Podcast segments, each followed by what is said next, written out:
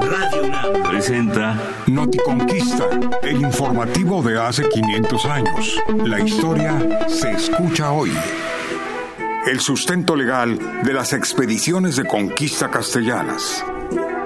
A principios del siglo XVI, la tradición jurídica y política europea consideraba que una de las formas que tenía un príncipe para expandir sus dominios era por medio de la conquista militar de distintos territorios.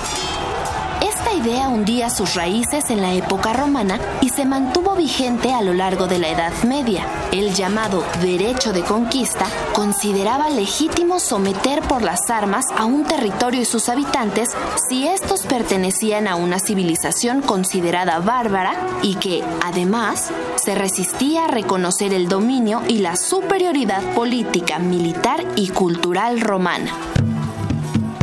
En la Edad Media, el papado difundió la idea según la cual era legítimo que los cristianos conquistasen y dominasen a los paganos e infieles que no quisieran reconocer en el cristianismo a la religión verdadera.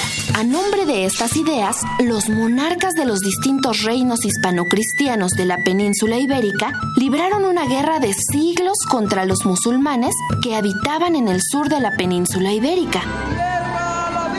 En abril de 1493, Cristóbal Colón presentó ante los reyes católicos los resultados de su primer viaje de exploración a tierras de lo que después se llamó América.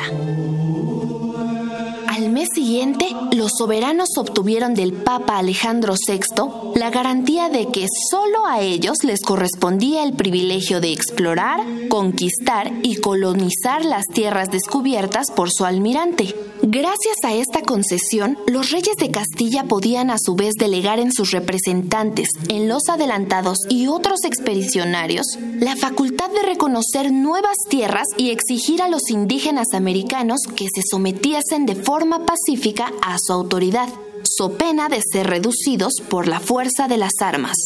Visita la página noticonquista.unam.mx y sigue Noticonquista en las redes sociales. Radio UNAM, experiencia sonora.